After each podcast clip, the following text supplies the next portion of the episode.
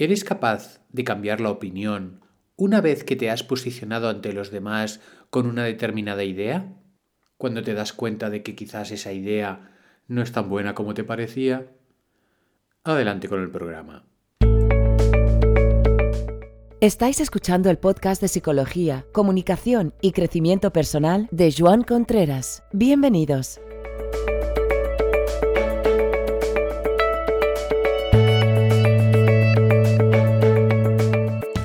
Bienvenidos, bienvenidos a este viernes, bienvenidos a este tema que, bueno, es curioso, ¿no?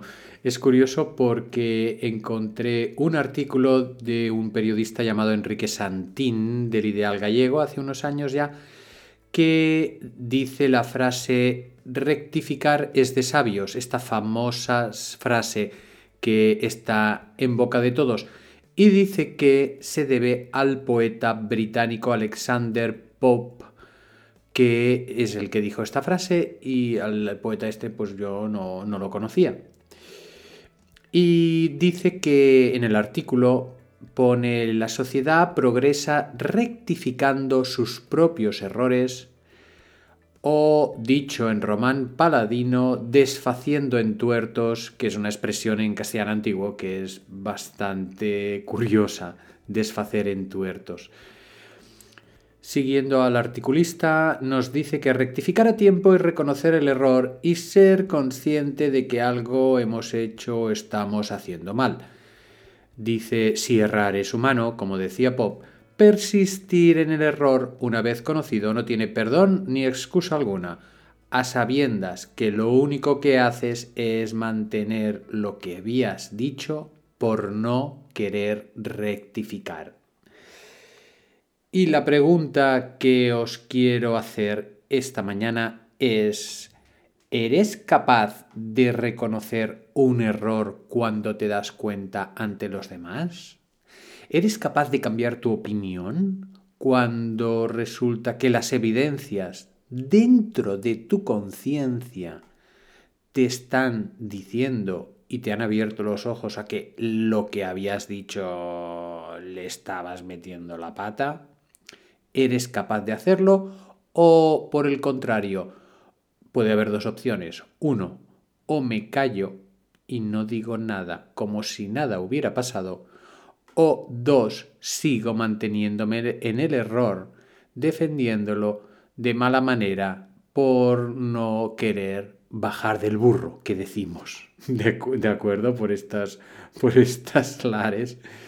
Y es que de alguna manera Mm, cuesta cambiar la opinión cuando una vez la, la has dicho. ¿Por qué? Porque hay como una especie de consenso social que todo el mundo, ah, pero tú dijiste esto y ahora cambias, y hay una crítica en cuanto a que eh, tú cambies de opinión, ¿no?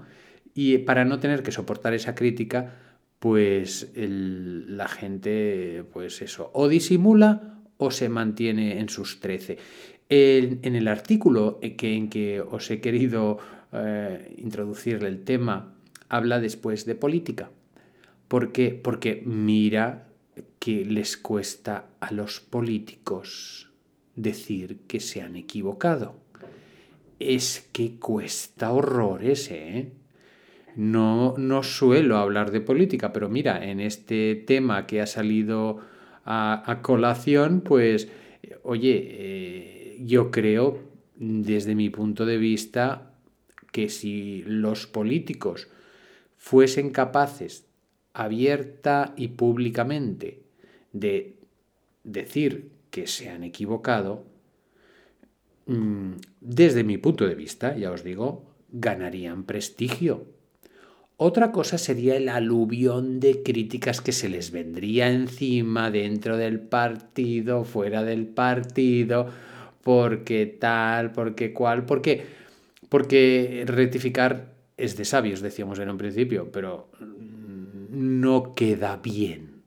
Socialmente aún digamos que estamos por, por evolucionar y, la aceptación del error pues entiendo que para mí la, persona eh, tendría prestigio y, y también depende del error, ¿no? Pero en principio el poder admitirlo yo creo que es un acto de madurez pero socialmente entiendo que puede haber un, escarnio social, puede haber ahí un, un, machaque horrible, ¿no? Porque si, fijaros, si ya es posible que en pequeño grupo, en grupos de amistades, en grupos de familia, en grupos de trabajo, nos cueste mm, cambiar la opinión y rectificar aunque sea pasado un tiempo, imaginaros a otros niveles de proyección pública, pues es mucho más difícil. Vamos a hacer una dinámica que es viernes hoy y los viernes os suelo hacer trabajar un poquito. Vais a coger papel y, y boli o papel y lápiz y vamos a apuntar la última vez que nos recordemos. Vamos a hacer un ejercicio de memoria, un poquito, un poquito solo, un ejercicio de memoria de cuándo fue, vamos a pensar, cuándo fue la última vez que yo dije una opinión en público y digamos que luego me di cuenta que me había equivocado. Esto es el primer ejercicio. Y a partir de ahí, el segundo ejercicio es ¿Qué actitud tomé ante eso? ¿Me quedé callado? ¿No me quedé callado? ¿Rectifiqué? Fijaros que se pueden dar en esta dinámica dos contextos. A veces se discute sobre temas como tontos, es decir, no es que sean temas tontos, es que no te llevan a ninguna parte la discusión.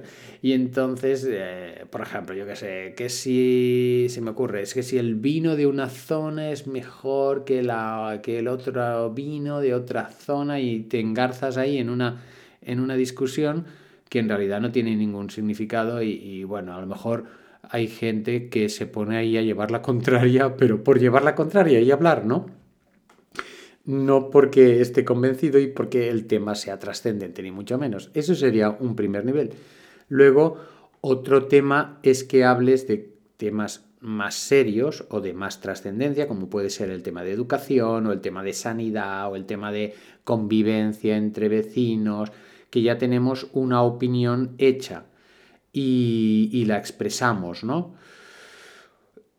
Esa opinión, fijaros que muchas de las personas que las expresamos o las expresan, pues tiene su base, tiene sus principios, porque me ha parecido que esto es así, y, porque tal cosa, tal otra, y vas juntando elementos, dices, pues esto es así, ¿no? Y dices que la educación, no sé qué, que la sanidad, que la convivencia en una escalera de vecinos, etcétera, etcétera, o en una comunidad, y das tu opinión, pero tampoco, digamos, eh, eh, son cosas que vamos a ir a, a, tener que dar cuentas.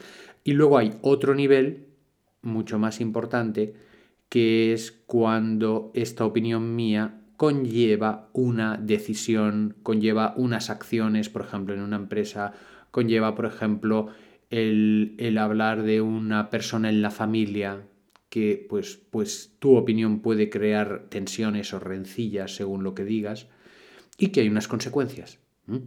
Entonces hay estos tres niveles que os podéis encontrar cuando hagáis el primer ejercicio. Que el primer ejercicio, os recuerdo, es hasta qué punto entiendo yo que di una opinión, me equivoqué. Y el segundo ejercicio es cómo reaccionar, es decir, los dos van muy unidos. Habría una tercera pregunta para apuntar, que sería ¿hasta qué punto, hasta qué punto soy capaz de aprender de los demás en base a las diferencias cuando hablo con ellos? ¿Mm? Porque lo típico son dos personas ahí discutiendo y cada uno defiende lo suyo, pero creo que eso es positivo. ¿Por qué? Porque puedes aprender cosas de la otra persona. Entiendo que el diálogo, la discusión, la tertulia es interesante en el momento en que las personas, digamos, son capaces de decir, ay, pues mira, este planteamiento que has dicho no lo había tenido en cuenta y mira, le voy a dar un par de vueltas porque es interesante. Hace un tiempo me, me explicó una amistad, no recuerdo quién ahora, pero me explicó una amistad que hubo un tertuliano de estos de la tele y tal, que hizo esto en una tertulia y en un momento dado le dio una, le dio una opinión a otra persona. Ahí le dio la razón a otra persona o, le dijo que estaba de acuerdo y tal y que cual. Y ese tertuliano se ve que desde el programa le dijeron que no volviera nunca más porque eso no se hace. Tú tienes que llevar la contraria, tenga la razón o no. Y ahí es la clave, digamos, que no lleva a ningún lado, lleva a una discusión tonta, puesto de los programas de tertulia de televisión, sobre todo porque si al final no aprendemos, ¿de qué sirve tanto, tanto discutir? ¿De qué sirve? ¿Me entendéis? Es decir, que cada uno se queda con su opinión, que cada uno defiende lo suyo. Bueno, pero necesitamos aprender para poder avanzar. Como dice el articulista en otra parte del, artículo que dice que la sociedad avanza rectificando sus propios errores. Y, para poder avanzar necesitamos rectificar nuestros propios errores. No sé cómo lo veis. Bueno, eh, ya os digo, para los suscriptores extra les pondré una plantilla donde podrán apuntar esta pequeña dinámica. Se la podrán bajar de la plataforma Asheta. Eh, compartir el programa si os ha gustado, podéis enviarme vuestras inquietudes, vuestros temas para que hable. Y a partir de aquí eh, también os podéis suscribir para poder tener esas pequeñas ventajillas que os voy ofreciendo en los programas, además del índice. Vamos ya por, el, por la reflexión del día inspiramos y vamos a tomar aire.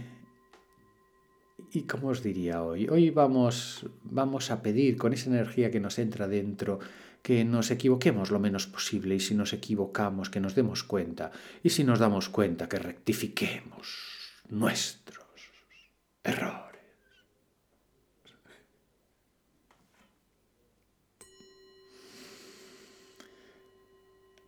Hasta el próximo programa.